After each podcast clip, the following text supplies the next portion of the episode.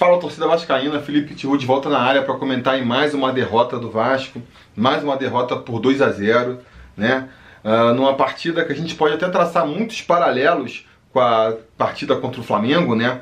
Uh, um jogo que começou também com o Vasco mais preocupado em se, se garantir na defesa, mais preocupado em fechar o meio campo ali, não tomar gol, uh, mas não conseguindo sair para o ataque, né? Tendo muita dificuldade para criar opções ofensivas. Conseguiu, ah, no primeiro tempo, mal ou bem, ser bem sucedido ainda, mas no segundo tempo, logo no início do segundo tempo, assim como no domingo, já toma um gol e aí a coisa desanda de vez. Uh, o Vasco não tem poder de reação para oferecer, mas o que, que, se espera quando toma um gol? Né? O time vai para cima, vai tentar é, diminuir o placar, mas não é nada disso que a gente vê. O time continua completamente atordoado, sem nenhuma é, agressividade, acaba tomando o segundo gol e a partir daí o jogo é, fica praticamente decidido porque o poder de reação do Vasco foi zero.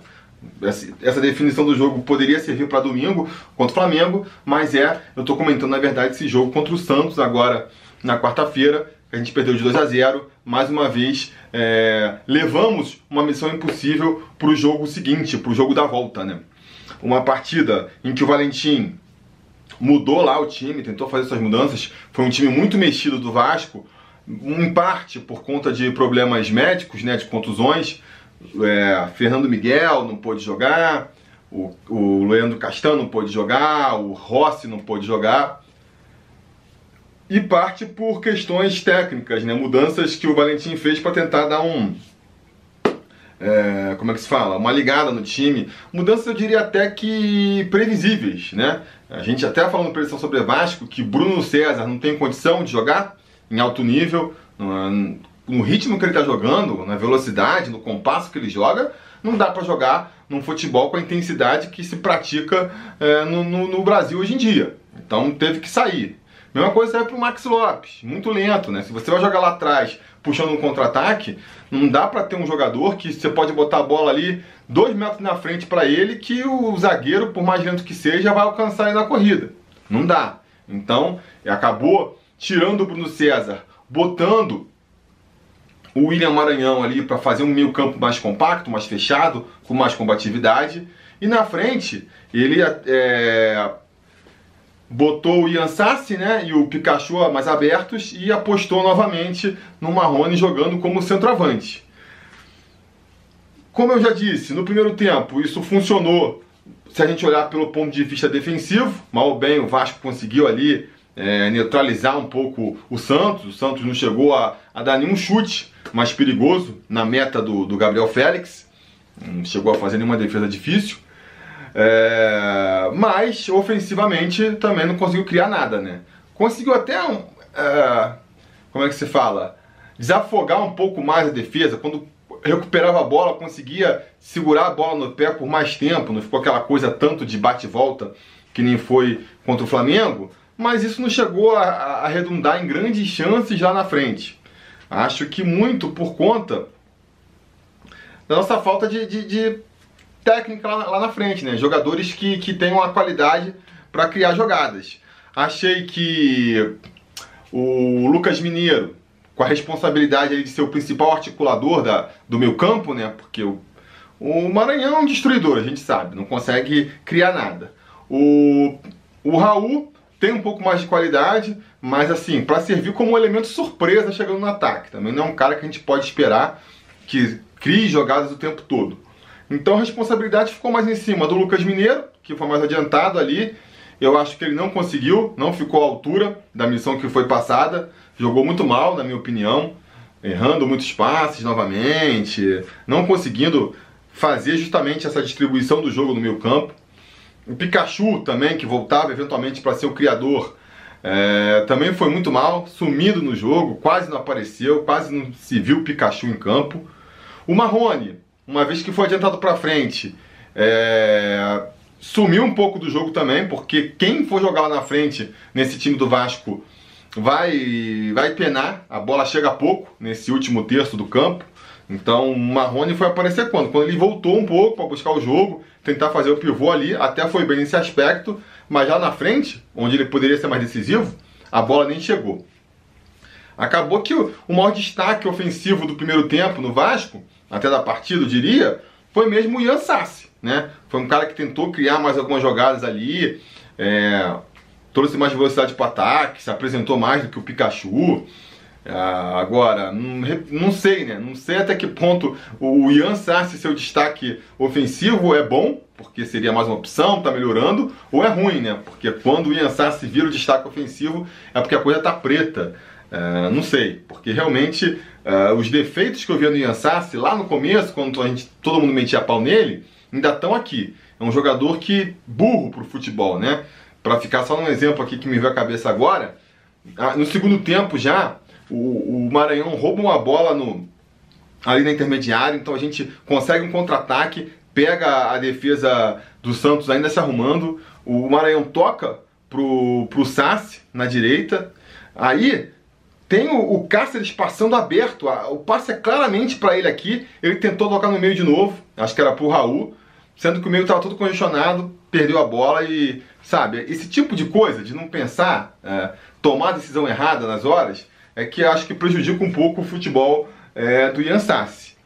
E também outra coisa que tem que comentar, os laterais, né? Que poderia ser uma, uma. Se você tem ali no meu campo, que a gente até discutindo com o pessoal lá no, no grupo do Sobre Vasco, antes da partida, a gente levantou essa hipótese, né? Se você vai entrar com dois jogadores mais destruidores no meu campo, né? Tá botando o William Maranhão ali, que é um cara que com a bola nos pés não cria nada. O que, que se pensou? Então vai deixar os volantes mais fixos, cobrindo as laterais, para que uh, os laterais pudessem subir mais, né? já que tem características ofensivas. Mas o Cáceres e principalmente o Danilo Barcelos foram novamente muito mal nessa partida, não apareceram é, ofensivamente e lá atrás também comeram muita bola, principalmente o Danilo Barcelos. Foi completamente envolvido pelo Rodrigo ali na esquerda e uh, as qualidades que ele, que ele aparentava ter de bola parada, um cruzamento certinho também não se destacou. Acho que não acertou um cruzamento nessa partida hoje. Teve uma cobrança de falta ali na intermediária também, chutou na defesa, chutou na, na, na barreira, né? Quer dizer, não mostrou nenhuma qualidade.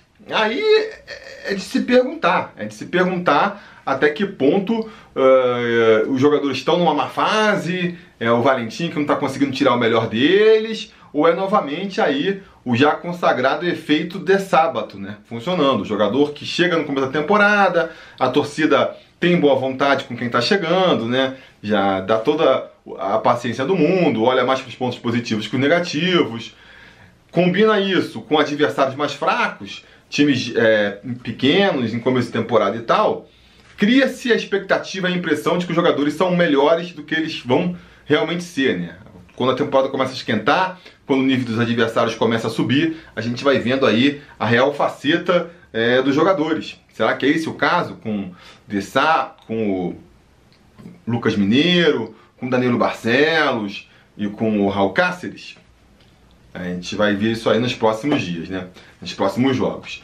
É, no segundo tempo, é, volta, né? E aí é o que a gente fala? Você você faz uma, uma estratégia que você se fecha lá atrás e fecha até, se fecha até direitinho, consegue mal bem segurar as ofensivas do adversário, mas que não tem uma opção de saída de jogo, você não consegue ter uma, um contragolpe, fica muito difícil. Se você não tem uma defesa top, né, defesa de seleção, você, a, a, a água mole em pedra dura, uma hora vai quebrar. Uma hora vai ter um elo mais fraco ali da, da corrente que vai romper. Uma falha individual que vai acabar comprometendo todo o conjunto.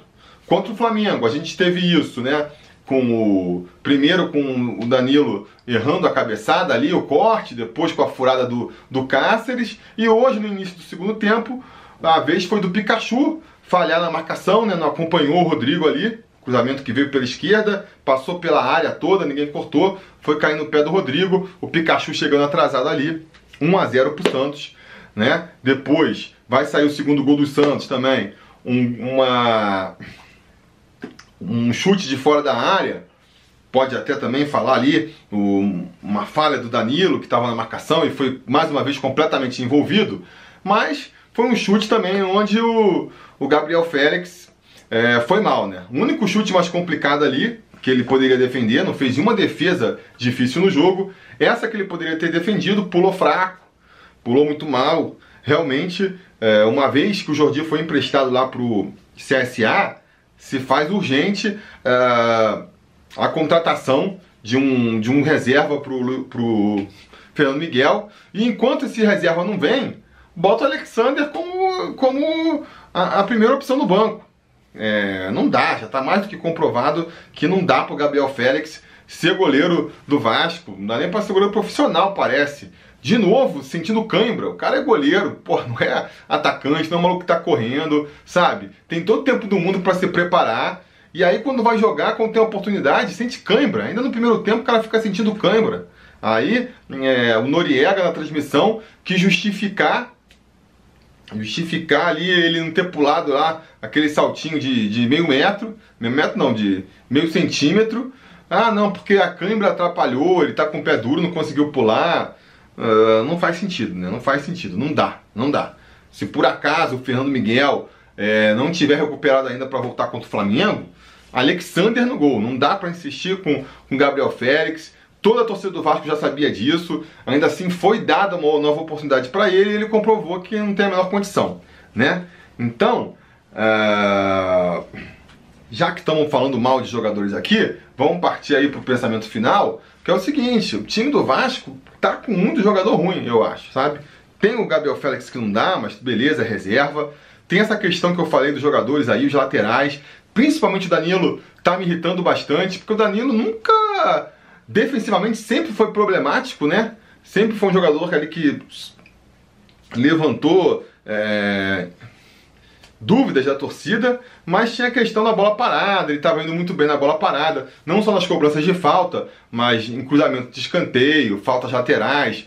Ele estava com três assistências e três gols, né? É, talvez aí somando os dois, as duas, é, os dois quesitos, um dos jogadores mais ofen eficientes ofensivamente do Vasco. Mas de um tempo para cá, não sei o que aconteceu, é, parou, parou de. Até nas bolas paradas o cara não está mais se destacando. E aí fica só o quê? O fardo de aguentar um lateral que não sabe marcar lá atrás. Muito problemático. O Lucas Mineiro também caiu muito de produção nos últimos, nos últimos jogos aí. Até o. Tava brincando também no grupo. Vocês viram que quando o Maranhão saiu para entrar o, o Max Lopes? É, o, o Milton Mendes falou que começou a chamar o Lucas, o Lucas Mineiro de Lucas Maranhão. Toda hora falava assim: Lucas Maranhão, Lucas Maranhão. Quer dizer, tá tão ruim que tava até chamando o cara de Lucas Maranhão. É... E também o Cáceres, um pouco melhor, eu acho, que o. Que, que o Danilo Barcelos, né? Mas também caiu muito de produção é, nos últimos jogos, eu acho. Pikachu, então, também nem se fala, né? Não entrou, não estreou em 2019 ainda. E a gente pode falar dos jogadores que entraram no segundo tempo, né? Começando com o Lucas Santos, que entrou no lugar do. justamente do Pikachu, né? E para mim entrou bem, o garoto vem entrando bem, ele pelo menos busca o jogo, tenta a jogada, conseguiu ali umas faltas perto da área que foram desperdiçadas talvez seja um, um dos destaques do time aí, né? Depois entrou o Max Lopes no lugar do, do Maranhão e não tocou na bola praticamente, essa é a verdade, né? E no final o Cáceres sentiu umas câimbras lá também, entrou o Cláudio Vinck, que também é, mal apareceu, né? Se, não conseguiu dar sequência em uma jogada, o seu lance de destaque foi uma falta que teve, que ele cobrou também ridiculamente. Diante disso tudo, a pergunta que fica é, né? O que está acontecendo com o time do Vasco? O que está acontecendo?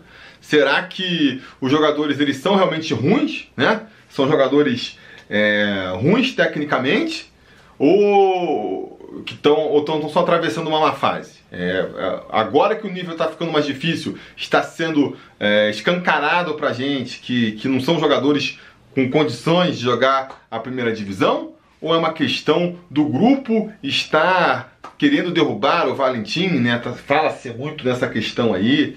Eu acho que essa, é, é essa tese de que o grupo está querendo derrubar o Valentim é uma tese otimista demais, eu diria, né? É achar que os jogadores tão, é, são craques que estão de corpo mole e que é só o Valentim sair que eles vão jogar. Não sei, acho difícil, acho difícil. É, acho que o Valentim tem que sair, tá? Antes que falem que eu estou defendendo o Valentim, passando pano pro Valentim.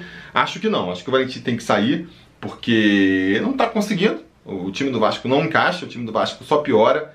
Isso, independente de ser culpa do Valentim ou não, o clima, a, a falta de resultados, tudo isso vai criando um desgaste em que, fica, em que acaba ficando difícil a permanência do treinador. Acho que isso já está mais do que claro. Acho que não faz sentido esticar é, uma situação que já está dada, né? Como o próprio João Almirante disse no, no pré-eleição dele, lá no, no pré-jogo dele, o Valentim é um dead man walking, né? Um morto-vivo praticamente. Todo mundo sabe que ele não vai durar. Então, para que esticar? Para que esticar? Espero que quando eu termine esse vídeo aqui e entre na internet de novo, eu já veja que o Valentim foi demitido, porque não faz mais sentido esticar essa situação. Acho que está desconfortável para todo mundo, né? É... Agora, não tenho grandes esperanças também que com o Valentim saindo a coisa vá melhorar muito de figura. Não assim, é... não acredito que os jogadores estão fazendo corpo mole, que é só ele sair e a coisa vai se resolver. Não sei se também vai chegar um treinador que só mexendo taticamente ali, é uma questão de posicionamento e de, e de motivação, vai fazer o, o grupo. Pode fazer melhorar um pouco, né? A tendência é que chegando um treinador, pelo menos no primeiro momento, cresça um pouco a motivação dos jogadores e o rendimento do Vasco melhore um pouco, mas a longo prazo a tendência é que volte tudo ao seu normal. E aí eu me pergunto, né, o que, que vai acontecer? Então, a longo prazo, mais do que a expectativa de um novo treinador, o que eu quero me agarrar na expectativa de novos jogadores, né? Resta a gente torcer pro Valdívia chegar aí e chegar destruindo, né? Recuperando o seu grande futebol, voltando a, a, ao futebol que consagrou ele lá em 2015. Torcer para esses caras do Bangu aí também serem dois jogadores fora de série, vão se encontrar no Vasco. O Marco Júnior resolve ali no meio campo. O Jairinho também se demonstra uma grande opção no ataque. E no segundo momento, lá no, no meio do ano, com a janela se abrindo, o Vasco gaste dinheiro certo e contrate reforços de peso. Acho que a nossa a longo prazo, né, pensando no, já no, no Campeonato Brasileiro, que tem tudo para ser a única competição daqui para frente, a não ser que aconteça um milagre aí na próxima semana, é, pensando a longo prazo para o Campeonato Brasileiro, acho que a solução que a gente tem que se agarrar é essa. E pensando agora mais é, a curto prazo, né, na decisão do Carioca, o segundo jogo do Carioca, o segundo jogo aí, o jogo da volta contra o Santos, é torcer para uma queda do Valentim ser motivação suficiente pro, pro time jogar bola, né? Quem sabe, realmente, tirando o Valentim, os caras querem provar que ele era o problema, e aí aquele gás inicial que sempre rola, que eu comentei, sirvam para conseguir aí ou um campeonato carioca ou até mais importante, eu acho, a classificação para a segunda fase da Copa do Brasil, que vai garantir mais um dinheirinho pra gente, né? Vamos ver, vamos ver. Confesso que o ânimo não é dos maiores, mas a gente só resta a gente é ter essa esperança, né? Ficar torcendo aqui ter esperança de que as coisas meio que se ajeitem de maneira meio que sem querer, né? Porque a gente já viu que raciocínio estratégico tá faltando nessa direção. Beleza, galera? Diga nos comentários então a opinião de vocês, vocês sabem. A discussão continua por lá. Não se esqueça também de curtir o vídeo, assinar o canal e a gente vai falando.